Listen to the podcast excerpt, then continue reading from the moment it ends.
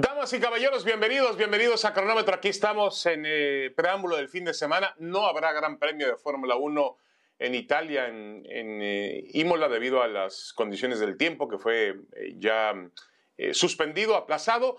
Pero sí vamos a conocer en un fin de semana muy interesante a los finalistas de la Liga MX en fútbol varonil y en fútbol femenil vamos a conocer a las, bueno, me parece Pilar Pérez, te con mucho gusto, los partidos de vuelta de cuartos de final se juegan hasta el lunes, ¿no?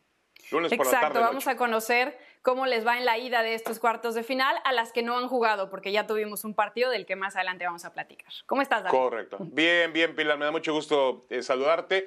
Y también el próximo lunes tenemos la reunión, la esperada, tan esperada reunión de dueños de clubes del fútbol mexicano. A ver si pasa algo, a ver si sucede algo. Bueno, bienvenidos, bienvenidos a Cronómetro y vamos a comenzar hablando de lo que son estas semifinales del fútbol mexicano. Del Guadalajara, las Chivas ayer perdieron un gol por cero frente al América. Partido de ida celebrado en el estadio Akron. Pilar, yo la verdad vi al Guadalajara, pero es una apreciación mía ligeramente mejor que el América. Vi a Ángel Malagón, el portero americanista, como la gran figura de la noche, pero la realidad es que el marcador dice que ganó el América y la semifinal va a casa del América, a la cancha del Azteca. ¿Podemos decir, Pilar, que ya cumplió Chivas? Para mí no, David, para mí no. Eh, yo creo que nos hemos comprado este discurso de pobrecitas las chivas que siempre están en los puestos de media tabla, pobrecitas las chivas que si no fuera por el repechaje no estarían clasificando a la Liga del Fútbol Mexicano, pobrecitas las chivas que juegan con puro mexicano. A ver, si vinieron Hierro y Paunovic no fue para decirles, mire, vengan y con que lleguen a semifinales. Y si en las semifinales termina ganándole el odiado rival América, está bien, ya cumplieron. No, estas Chivas también son un equipo grande del fútbol mexicano. Estas Chivas tienen una deuda con su afición tremenda desde la época de Matías Almeida. Y hoy que hemos visto un poco de luz al final del túnel con esta nueva era Hierro Paunovic, estas Chivas tienen que cumplir y pagar un poco de esa deuda. Para mí no han cumplido, para mí tienen que aspirar a llegar a la final y a levantar el título. Eso sería sí, Estoy contigo, estoy contigo totalmente. Me parece que no podemos darle, a ver, eh, sería faltarle el respeto a Chivas, no exigirle que llegara hasta el campeonato y levantara la copa. Sería decir, bueno, es un equipo eh, que siempre tiene la disculpa de jugar únicamente con mexicanos, no, ha hecho una temporada fantástica ha terminado entre los cuatro mejores con boleto directo a liguilla, está en semifinales, le ha competido anoche al América, sobre todo en el primer tiempo, muy, muy bien. Pero si el Guadalajara no levanta la copa, pues tendremos, si Chivas se queda en el camino en semifinales, pues tendremos que eh, llegar a una palabra que, que se llama fracaso cuando hablamos de un equipo grande que lucha por conseguir el campeonato. Ya después, Pilar, pues podríamos hacer otro tipo de análisis con respecto a lo que tiene este Guadalajara, lo que no tiene, las condiciones de la liga, donde hay muchos extranjeros, equipos que se refuerzan de otra forma. Pero por lo pronto Chivas tiene que ir por el campeonato. Sí, totalmente. Yo creo que a veces se le exige mucho menos que, a equipos como el América, ¿no? Porque, por eso, porque siempre navegan con la bandera de tenemos eh, ciertos detalles que nos hacen esa víctima perfecta para que de alguna manera nos dejen llegar o quedar fuera de liguilla previo al repechaje o quedarnos en rondas de repechaje, ¿no? Entonces, ahora creo que si se está haciendo el trabajo que hemos visto tan serio, se le tiene que exigir conforme a lo que hemos visto. Y hablando justamente de lo que ha hecho Paunovic, David, vamos a revisar algunas declaraciones, porque para él no solo existe lo deportivo, hay dos temas. Ser positivo desde el análisis y creer, la fe. Yo creo que podemos ganarle a cualquiera. El rebaño sagrado es creyente. Así que, ¿América está en riesgo para la vuelta? Bueno, yo creo que si el América juega como jugó eh, contra el San Luis el sábado, sí está en riesgo para la vuelta. Pero no solamente eso, yo, yo ya no espero esa versión del América, creo que fue un cortocircuito y esa situación ya pasó. Lo vimos en el partido de ayer, sobre todo en la segunda parte pero creo que Chivas puede competir. Chivas puede competir y me parece muy correcta las palabras de Paunovic que además eh, se vuelve un motivador importante a mí, la verdad, sin ser aficionado de Chivas, sin ser jugador de Chivas, me emocionan sus palabras, dice, nosotros seguimos creyendo, seguimos pensando que podemos em, darle la vuelta a esta situación, envía un mensaje de confianza, incluso lanza un reto, Pilar dice, me han dicho, porque él no sabe, que en la capital hay más seguidores rojiblancos que del América, lo cual eh, no se equivocan tanto, ¿eh? Y les pide el apoyo para el partido de vuelta. A mí me parece que. Totalmente. Me parece que el entrenador está en su lugar y creo que, que Chivas es un equipo que puede competir en la América y hasta eliminarlo. Totalmente, no olvidemos lo que pasó en los cuartos de final de vuelta de la Apertura 2020 cuando Chivas fue a visitar al América y terminó ganándole 2 por 1 y eliminándolos de esa liguilla.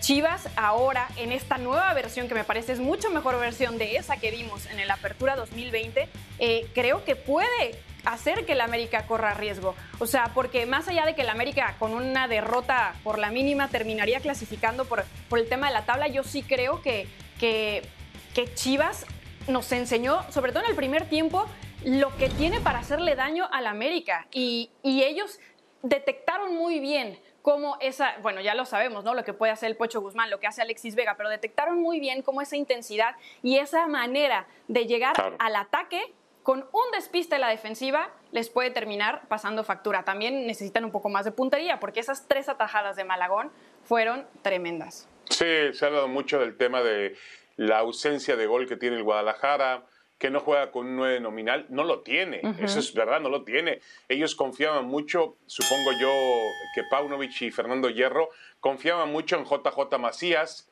Eh, JJ Macías se lesionó, ¿te acuerdas Pilar que dejaron ir a dos jugadores que, que eran goleadores? Bueno, que no lo habían demostrado con Chivas, el caso de Ormeño, el caso que de jugaban de centros delanteros.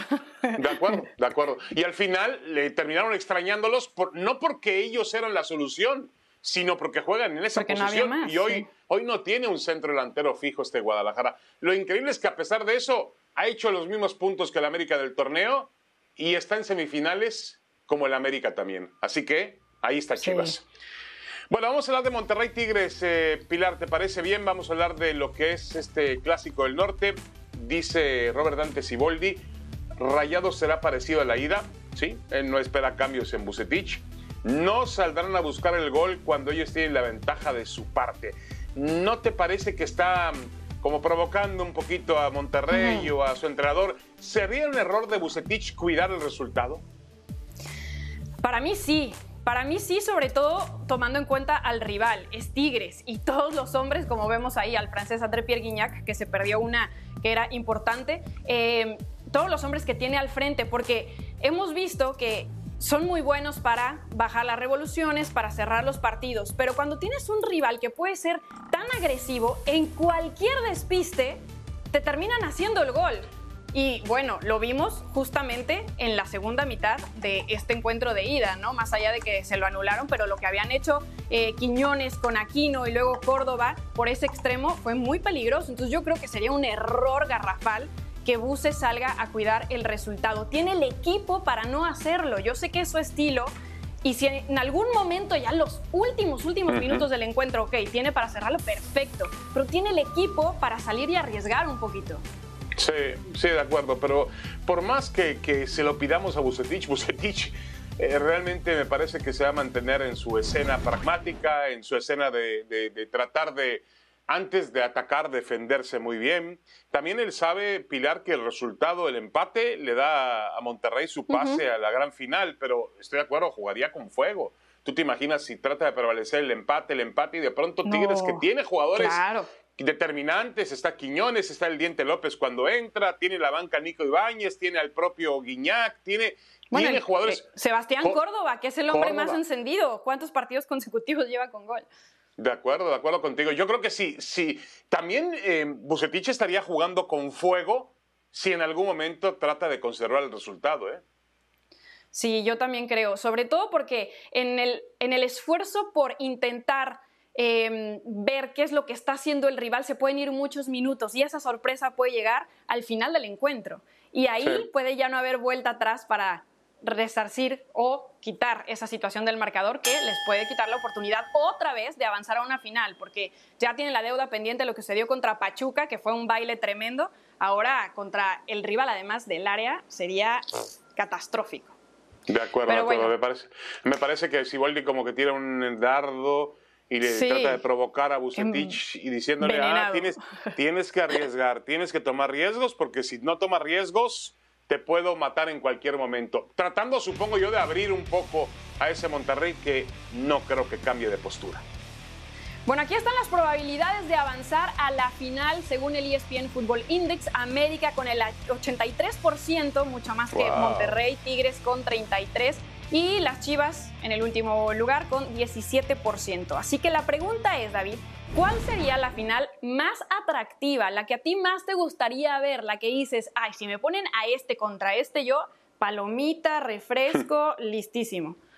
Mira, eh, me parece, por cierto, se ha dicho de paso que el Fútbol Index de ESPN eh, se equivoca demasiado, le da muy poca oportunidad al Guadalajara, no le da el reconocimiento, el reconocimiento de lo que hizo Chivas en el primer tiempo con el América, que fue mejor, provocó más llegadas de gol, estuvo más Es que eso no se mide en las estadísticas, David. De acuerdo, de acuerdo. Tendría que, tendría que medirse. Pero bueno, son muy lapidarios diciendo que el América tiene un 83%. para, ¿Para qué, ¿Para qué se juega? ¿Para qué se juega el partido de vuelta? Pero bueno, final más atractiva Mira, Pilar, eh, Monterrey América me parecería interesante por la cuestión de estilos. Es decir, el América me parece un equipo mm, mucho más espectacular, con jugadores al frente como Sendeja, Jonathan Rodríguez, eh, Diego Valdés, Henry Martín, tiene que regresar Fidalgo. frente a un equipo, también un súper equipo, pero con otro estilo como Monterrey. Yo creo que la final ideal sería Monterrey América, que además fueron los dos mejores en el campeonato regular. Sí, el uno contra el dos. Yo por los antecedentes, por la historia, por el pique que hay, por las finales que hemos visto que siempre son muy emocionantes, que hay ya sé por dónde vas. Eh, ya sé por dónde me gustaría volver a ver una reedición de El Tigres América. La que me gustaría de eso a que sea la que llegue. No, pero, pero tiene, tiene la esperanza de ser más atractiva porque tienen, los dos tienen mejores jugadores, tanto América y Tigres tienen mejores jugadores. Bueno, no lo sé, ¿eh? tú ves a Monterrey, Monterrey tiene, un, equipazo, ¿no? De acuerdo. Pero fíjate lo que son las cosas. Creo que los puntos débiles tanto de Tigres y América son la defensa. Es decir, los dos tienen graves problemas defensivos. Pero bueno, eh, mira, sería una cualquier combinación sería muy atractiva. ¿eh? Estamos dejando fuera el Guadalajara, ¿eh? Pero un Guadalajara Tigres sería también muy atractivo, un Guadalajara Monterrey. Bueno. Ahí está, que nos cae en la boca para venir la próxima semana a disculparnos entonces. Bueno, vamos a la pausa, pero al volver David se pone cara a cara con José Antonio García para hablar de lo que sucederá el lunes en la bueno, el próximo lunes hay asamblea de dueños del fútbol mexicano y hay muchos temas en el aire. Así que David se sentó cara a cara con José Antonio García para hablar de estos temas porque es un hombre que tiene voz justamente para dar su opinión. Damas y caballeros, hoy en Cronómetro tenemos la oportunidad de platicar con José Antonio García, hombre que ha tenido diferentes puestos en el fútbol. José Antonio, ¿qué le está pasando al fútbol mexicano en este momento a nivel directivo? Creo, mi querido David, que esto viene de años, ¿no? No es una decisión de las últimas que han hecho, sino que viene de desde el momento que han evitado el ascenso y descenso, han promovido la mediocridad en el fútbol mexicano, donde privilegian lo económico por lo deportivo, que no hay ascenso y descenso, y la cantidad de extranjeros. Entonces hoy nos han cobrado la factura con una de las peores actuaciones en el Mundial no pasado. ¿El problema del fútbol mexicano es el dirigente, es el dueño de equipo? Yo creo que sí. Yo creo que, que desde la cabeza, desde la base, que se toman malas decisiones. Creo que independientemente que el jugador, yo de repente escucho y dice, no, el jugador también tiene responsabilidad. Pues sí, sí tiene también responsabilidad, pero se le dan las herramientas. Y hoy el técnico, eh, llámese como se llame, eh, sea mexicano, sea extranjero, si no tiene tela de dónde cortar, pues no te va a hacer un buen trabajo, ¿no? No te va a hacer un buen traje. Eh, volteamos a ver a los campeones del mundo, que es Argentina, con un cuerpo técnico nacional argentino bien apoyado, bien arropado. Cuando ahí en esa liga nada más permiten tres extranjeros, pues nada más haces cuentas, ¿no? 22 equipos con un plantel de 25 jugadores, donde hay tres extranjeros, quiere decir que hay 22 nacionales en cada equipo. Lo multiplicas por 20 equipos, pues hay 500 jugadores susceptibles de ser llamados a la selección nacional. Eh, para ser exportables a, Europa o a, o América. Hoy resulta que Estados Unidos es el primer país exportador de jugadores al extranjero. O sea, increíble, ¿no? Cuando hace 20 años no había una liga o 25 años no tenían una liga, ¿no? Nos han superado en organización, en, publicidad, en manejo eh, de marketing, de muchas cosas, ¿no? Porque ahí se respetan las decisiones, porque ahí se respetan los reglamentos. Aquí no se respeta, la mitad del campeonato se cambian los reglamentos a conveniencia de, del club que pueda ser afectado, ¿no? Y en este caso, pues ahí se han tomado ese tipo de decisiones, las cuales verdaderamente han sido catastróficas para el fútbol nacional.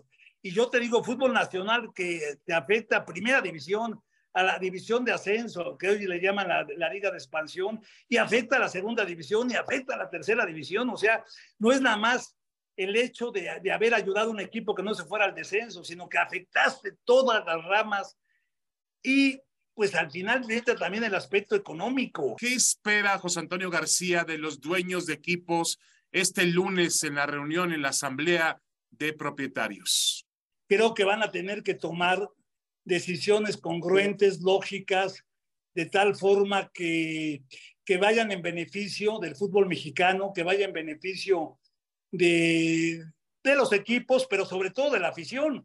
Y a consecuencia de tomar decisiones congruentes y lógicas, será en beneficio de la selección nacional que haya suficientes elementos susceptibles de ser llamados a la selección nacional, porque de repente pues es muy fácil decir Funes Mori y ahora de repente hay voces que dicen Quiñones y pues al rato pues no será la selección mexicana, no será la selección nacional mexicana y pues la verdad este que se impongan eh, independientemente de los intereses particulares, que se imponga el beneficio de la selección nacional y del aficionado, que creo que debe de no nada más preocuparse por su club privadamente, que le vaya bien al Monterrey, al Tigres, al Toluca, al América, al Cruz Azul, sino que le vaya en general bien al fútbol mexicano, ¿no? De estas algunas decisiones que parece que deberían tomar los dueños de equipos pronto, ¿cuál sería para ti el punto más importante? en orden de importancia es que no haya, que, que haya descenso y ascenso, que se baje la cantidad de extranjeros, que se vaya a las competiciones internacionales. Por obligación tenemos que seguir en CONCACAF, pero eso no quita, como lo, se llegó a hacer, ir a Copa América, ir a Copa Confederaciones. O sea, al final de cuentas creo que hay capacidad para hacer muchas cosas y ojalá, ojalá este, salga humo blanco en la próxima junta de dueños y tengamos el beneplácito de decir, eh, ya entendieron, ya se dieron cuenta que ha sido un fracaso las decisiones que han tomado y hoy que se respete el fútbol y que si lo hiciste mal, Mazatlán, tienes que tener un castigo, irte claro. a la segunda división. Oye, que lo hiciste bien Atlanta, lo hiciste bien Celaya, estuve a primera división en, en el aspecto deportivo. Entonces yo creo que hay, hay muchas cosas en las cuales creo que debe de, de, de tomarse en cuenta todos esos argumentos que ya pasaron, que, que fracasaron, y pensar en, en, un nuevo proyecto que vuelva a tener la ilusión y la esperanza del aficionado. Finalmente, tú lo mencionaste, Juan Carlos Rodríguez está preparado para el puesto, tendrá la suficiente autonomía para tomar decisiones. Creo que tiene la personalidad y el apoyo de tomar decisiones que verdaderamente surtan efecto inmediato, ¿no? Y que se vea por el jugador mexicano y por la afición mexicana. Bueno, ahí nos decía él mismo su deseo de lo que suceda este lunes en la Asamblea de Dueños. David, ¿qué es lo que tú crees que va a suceder en esta Asamblea? Porque los temas importantes son muchos. Sí, de acuerdo contigo. Y la verdad yo soy muy escéptico en ese sentido, Pilar, porque muchas veces hemos llegado o hemos, bueno, no llegado, sino que eh, visto este tipo de reuniones donde tienen que suceder cosas y finalmente no suceden las cosas que realmente generen los cambios que el fútbol mexicano necesita. Espero que haya conciencia, lo decía José Antonio García, que se piense en el bien común, en el bien general, no en los intereses sí. particulares. Pero hay muchas decisiones que tomar para tratar de sacar a este fútbol mexicano del vacío, de la crisis en la cual ha caído. Y muy, muy a tiempo su comentario acerca de, del ascenso, ¿no? Porque hoy mismo se ha hablado mucho de Tampico, que ganó la Liga Premier, y que no le están permitiendo jugar en la liga de, expansión por X o Y motivos de documentación o de tal, pero al final sigue siendo como esta burocracia que trunca el hecho de que vuelva a, manejarse eh, como se debe manejar el fútbol mexicano, porque eh, esto aunado con la multipropiedad, que es otro de los temas que está pendiente, el tema de los extranjeros, eh, ah, el tema del repechaje, que también es otra cosa que no estamos seguros si va Sistema de competencia, sí. A eliminar, entonces son muchísimos temas. De acuerdo, a mí me parece, Pilar, que el punto más importante es la materia prima, el futbolista. No estamos produciendo la suficiente cantidad de jugadores, o quizás sí estamos produciendo jugadores de fútbol, los clubes están produciendo, pero luego no tienen oportunidad de jugar en primera división. Entonces, ¿para qué los produces? Es, es, una, es, una, contradicción, se atora el desarrollo. Yo estoy seguro que en México sobra talento de jugadores de fútbol, sobran, pero el problema es que no reciben oportunidad de sus clubes para mostrarse. Sí, se quedan en el camino. Decían por ahí que también había un plan de hacer como una eh, estas filiales de cada equipo en la liga de expansión que fueran categorías sub-23, sub-24 para poder de alguna manera nutrir a los equipos de primera, pero eso también conllevaría la desaparición de otras categorías y sería, bueno, vamos a ver, que se tome la decisión que sea más eh, a favor del fútbol ¿no? y, de, y de su crecimiento. Pero bueno, eh, prometimos que íbamos a hablar de ese partido de cuartos de final de ida entre Pachuca y Chivas que terminó 3 a 3, un entradón David y bueno, la verdad es que siempre estos dos equipos ya sabemos que son de los cuatro que mejor lo hacen en esta liga. Eh, hubo doblete de Jennifer Hermoso por ahí para las Tuzas. Soto marcó el otro y por el lado de Chivas, Godínez, Valenzuela y Jaramillo. Sin ni Licha ni nuestra campeona goleadora Charlín Corral se hicieron presentes, pero bueno, queda la vuelta. Ahora, Pilar, yo te pregunto una cosa, tú que estás muy apegada al, fútbol femenil, a la Liga MX. Eh, eh, terminaron 5, cinco y, no, 4 y 5, si no me equivoco. 4 y 5 estos dos equipos. Eh, ¿Realmente es una final adelantada o una final para una final siempre hay que tomar en cuenta a los equipos regios. Siempre hay que tomarlos en cuenta, pero esta es la reedición de hace dos torneos, cuando Chivas le ganó justamente a Pachuca el título. Entonces, eh, sí, eh, tiene esa sensación de revancha un poco, pero claro, hay que tomar en cuenta a, a, los regios porque terminaron además en la cima de la tabla, se estuvieron ahí peleando entre estos cuatro justamente las primeras posiciones y terminaron siendo las de Monterrey, las primeras entonces. Bueno, esta tarde nos quedamos frente a la televisión para ver el resto de los partidos de estos eh, cuartos de final de la Liga MX Femenil que van a estar espectaculares. Pilar Pérez, muchas gracias, un abrazo, que tengas un gran fin de semana, Pilar. Igualmente, David, saludos a todos. Bueno, ahí está el Estadio Azteca que hasta el lunes, perdón, el domingo será sede de la semifinal, el clásico.